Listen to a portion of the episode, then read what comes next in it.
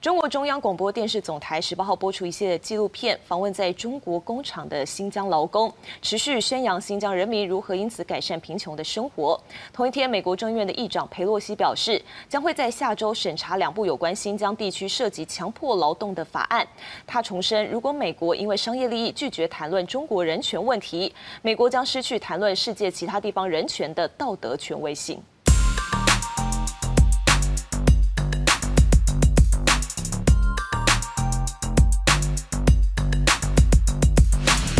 欢迎收听 Nice News 的即时议题，我是主持人任豪，我是佩云。那今天的即时议题呢，我们要来讨论，在上周末的时候，公视的粉丝团贴出了一则新闻，然后造成了一些讨论。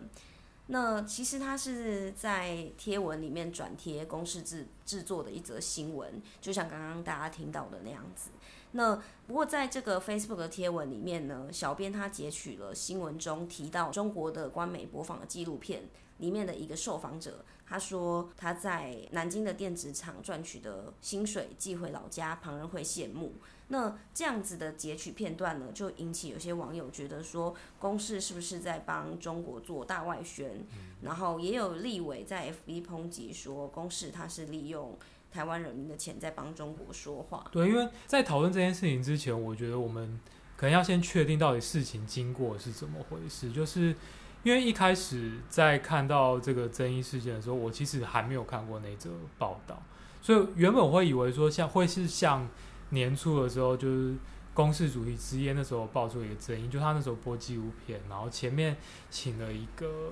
呃，中研院的研究人员在在评论这个新疆再教育的这纪录片，他其实他的言论有爆出一些争议，嗯、然后我想说，哎、欸，会会不会又是就又重新再来一次这件事情？然后就后来我去看的时候，就发现它其实只是一个两分钟的一个新闻带，就是一个很稀松平常的每天的那种一则新闻这样。嗯、那其实以这样子一则两分钟的新闻，它其实可以处理的篇幅其实是蛮。限定的，所以这一则新闻我们看到的时候，其实它的内容是分成大概有两个议题，一个是就是中国官媒在十八号的时候，它公布一系列就是宣传他们在新疆做再教育营的多么成功的这样一个宣传影片。那另外一方面就是美国的国会，他们众议院要审理一个就是。针对新疆的这种人权的问题，他们要针对新疆的进口货品做一些管制，这样子一个法案。那它这个新闻框架就是这样子对应起来，就是中国对外做这样子的一个宣传，可是其实国际上就美国它有一个这样子的回应的措施。那我觉得这一件事情比较有趣的是。其实基本上这个报道没有什么太大问题，它就是一个四平八稳的报道。对，然后正反的陈述在上面。对，那问题比较大就是刚刚佩云提到，就是小编在截取了这个新闻的内容的时候，他选的是就是那个纪录片里面的一个一个对话的内容，一个受访者的内容。对，那其实呃，因为。很多人如果只看小编的贴文的话，他是没有办法得知说这个新闻的框架是刚刚好说的那样子，或他主旨是什么。对，其实我们在现在的新闻这样传递的过程当中，社群的编辑、社群小编扮演其实蛮重要的一个角色啊。就是不管是公共媒体还是商业媒体，像我们过去在做像沙井案的的那个监测的时候，其实也发现就是。很多时候，社群小编为了吸引大家的关注，他会用一些比较耸动的，或是比较夸张，甚至有点断章取义的方式去呈现一则报道的引言，这样。然后可能观众读者看了就会，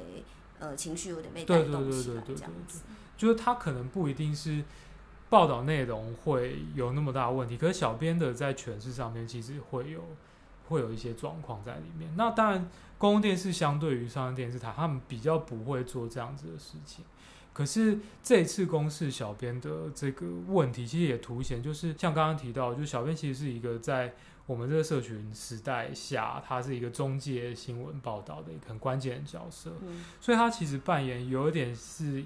也是一个守门人，那他他怎么诠释新闻，其实也对读者怎么理解新闻有很大的影响。嗯，所以他其实有一个专业性在里面。嗯，那很明显，我们在这一次的事件里面发现，公视小编这一次的这一则报道处理，他的明显问题就是他有点文不对题。嗯，对，就是看了他的这样的贴文，没有办法去理解。对对对对。嗯，那我觉得，因为我们不太知道说公视他是不是有专门的一个小编在做这些新闻的报道。的的结局，然后贴文啊，那我们也不太知道说他每天工作量是到怎样程度。可是我觉得问题应该是在于说，呃，不只是公共媒体啊，就是所有的商业媒体也应该要注意到，就是社群编辑这件事情，他应该要有他的新闻的专业在里面，他需要要做一定的专业的培训。他不是只是一个，就是我们社群上面的一个。一般的社群小编，他其实还是跟新闻的专业有关的。那除了新闻媒体应该要去注注重社群小编他这个专业新闻专业性的问题之外呢，其实呃我们自己乐听人也有一定的责任，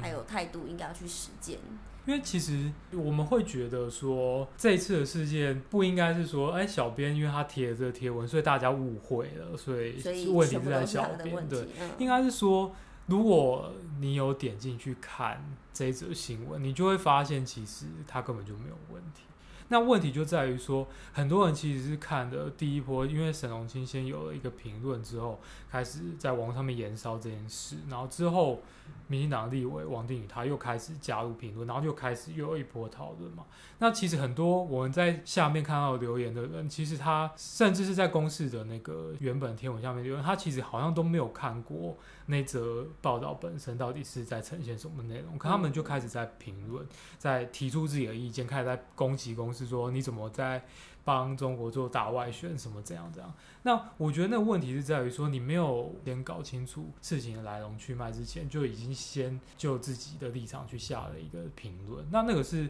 一个很大的问题。我觉得这是应该是我们本身作为一个。观众或听众来说，你应该在提出自己意见之前，应该要先搞清楚到底事情是怎么回事，到底发生了什么事情。对对对对对。嗯、那刚刚我们听到了嘛，就是其实民进党的一个立委又针对这件事情发表意见，他这就是把这个小编贴的这个贴文做一个截图，然后在他自己的脸书上面说。公视不愿意帮助台湾做国际宣传，吼，他他说国际宣传，他说对，公视不愿意帮台湾做国际宣传，却帮中共国务院中宣部的央视来进行这个大外宣新疆治理的绩效这样的报道。那他认为说，台湾的纳税人的钱不应该养这种公共电视。对啊，说这样子说可耻。可我觉得这件事情就很明显，就像我们刚刚提到的，他根本没有搞清楚状况，就是公示这则报道根本就没有。在为中国央视做宣传背书啊。那另外一个，其实我觉得比较大的问题是说，在前阵子公司有一个引引起一个争议，是文化部希望公司做一个国际的影音平台。那那个引起的问题是说，好像文化部直接绕过公司董事会去找公司的执行团队，那那有侵犯到公司的独立自主的问题。嗯。那后来文化部就因为社会的压力之下，他就说：“那我们先暂缓这一件事。”那后来公司就没有接了嘛。所以王定宇会有这样评论，他意思可能就是说：“那你公司当初不愿意为台湾做国际宣传，那你现在做这样子的一则报道，是不是在帮中共做宣传？”那他认为，呃，纳税人是不是应该拿钱去养这样媒体？他其实。这样子的说法，作为一个立法委员的角色，其实是一件我们觉得会是蛮严重的事情。就是公共电视的预算，它的每年执行预算，我们知道是有很大一部分就是九亿是来自于。固定来自于文化部的捐赠嘛，嗯，那文化部的这笔捐赠预算，其实每一年也是要经过，因为是从文化部来，也是要经过立法院的对中央政府预算的审查，嗯，所以其实立委对于这个文化部的这些预算，其实有一个审查的权利。那过去其实也有发生过公共电视的预算有一半被冻结的问题嘛，然后那时候。零七零八年的时候，国民党的立委林义士甚至还说，提了一个提案，要公示的每一笔的预算都要跟主管机关去得到主管机关的核准才可以动职。嗯、那那个其实是很严重的侵略了公共电视的自主性。那我当然不是说。王定宇这一次他也是要这样做，可是以一个立委的角色讲出这样子的说法，其实我们觉得是一个很大的问题。嗯、那另外一个层面问题是说，我们一直在讲是说公共电视的预算其实不足的。嗯、那我们国家一直没有给公共电视充足的资源去做它该做的事。嗯、那我觉得这也应该是立法委员应该有的责任吧。就是他不应该嫌说 公共电视好像拿了我们多少钱，应该相反，是公共电视好像其实应该要有国家支持更多的资源，让他做更好的东西。嗯，那其实我们刚刚为什么特别强调他贴文里面提到的？国际宣传，嗯、这也是蛮多人可能之前在不管在之前的争议也好，或是在这一次的事情也好，都会去提到说，哎，对啊，因为公视制作了蛮多优质的节目或是新闻，对那他又是我们台湾人民的电视台，那这样子他为什么不做国际宣传？这是不是跟我们对于那个公视的性质还有任务的认知不足有点关系？就我觉得讨论这个问题应该是。要先区别清楚，说公共电视它不同于政府媒体，嗯，就是对外宣传这件事比较像是说，我们国家有一些对外的外交的军事或者什么其他的策略，他希望利用媒体来达成他的政策效果，嗯，那那个是一个很强的国家作为主导对象去利用媒体对外。的宣传嘛，嗯，那可是公共电视它是一个公共的媒体。其实，如果就一个最普遍性的认定，就是定义来说，像联合国教科文组织，它其实有对公共电视做一个很简单的定义，就是首先它是一个由公共来经营、资助和制作内容的媒体。嗯，那它制作的内容必须是。对这社会来说是多元的，是普遍的，所有人都可以都可以看，都可以听的。嗯、那它的内容要不受商业和政府的控制。嗯，那其实对应回来，我们的公共电视法里面，它其实有相关的规定。譬如说，公共电视法的第一条就是说，我们是要建立一套就是服务公众的传播制度。那它是要提升我们的文化和教育的水准，然后还要提供我们一个。民众一个知的管道，还保障我们的言论表达自由，然后去促进我们整个社会的民主发展。嗯，所以其实公共媒体跟政府媒体是不一样的嘛？对对对对。那所以我们在我们的公共电视法的条文里面，其实它在设计上面，譬如说董事会的设计啊，和预算是捐赠这件事情，它其实就是要免于公共电视被政府的那个影响。那另外一块就是商业的部分，公共电视其实是不能有广告嘛，所以它其实也是要在制度上面去免除于公共电视对被商业压力所造成的影响。对，那很重要就是我们回过头来看，说今天讨论像王定宇说的这个公共电视为什么不做政府的对外国际宣传这件事？那因为它其实从制度上来说，它就不符合公共媒体应该要做的任务。嗯，国际宣传这件事本来就不是公共媒体应该做的事情。对，好，那其实我们今天大概这个议题是讨论到这里啦。嗯、不过，呃，为什么会选择这个，也是因为其实新闻，我们刚刚最初提到那则新闻真的是没什么问题，嗯、但没想到后续引发了这么大的争议。嗯、所以，其实我们还是蛮再蛮强调一点的，就是说我们在针对一些新闻事件啊，或是一些社会事件，嗯、在做。评论的时候，应该要做一些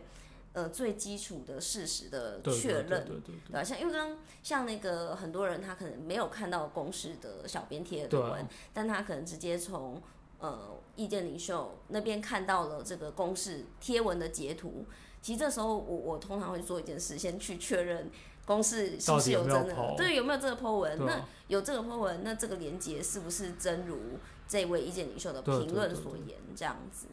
对啊，去做一个基础的查证。其实这样这样的事情，就是我们一直在谈，像不实讯息的传递，很多时候就是因为这样子，没有在中间的传递的过程中有做查证去把关，就导导致这些似是而非的消息会一直传散。然后那个传散的时候，又会因为你个人意见的选择，对对对对，对，对你相信什么，你就会选择去讲某一个部分的内容。好，那我们今天的节目就到这边结束啦，大家下一集节目再见，拜拜，拜拜。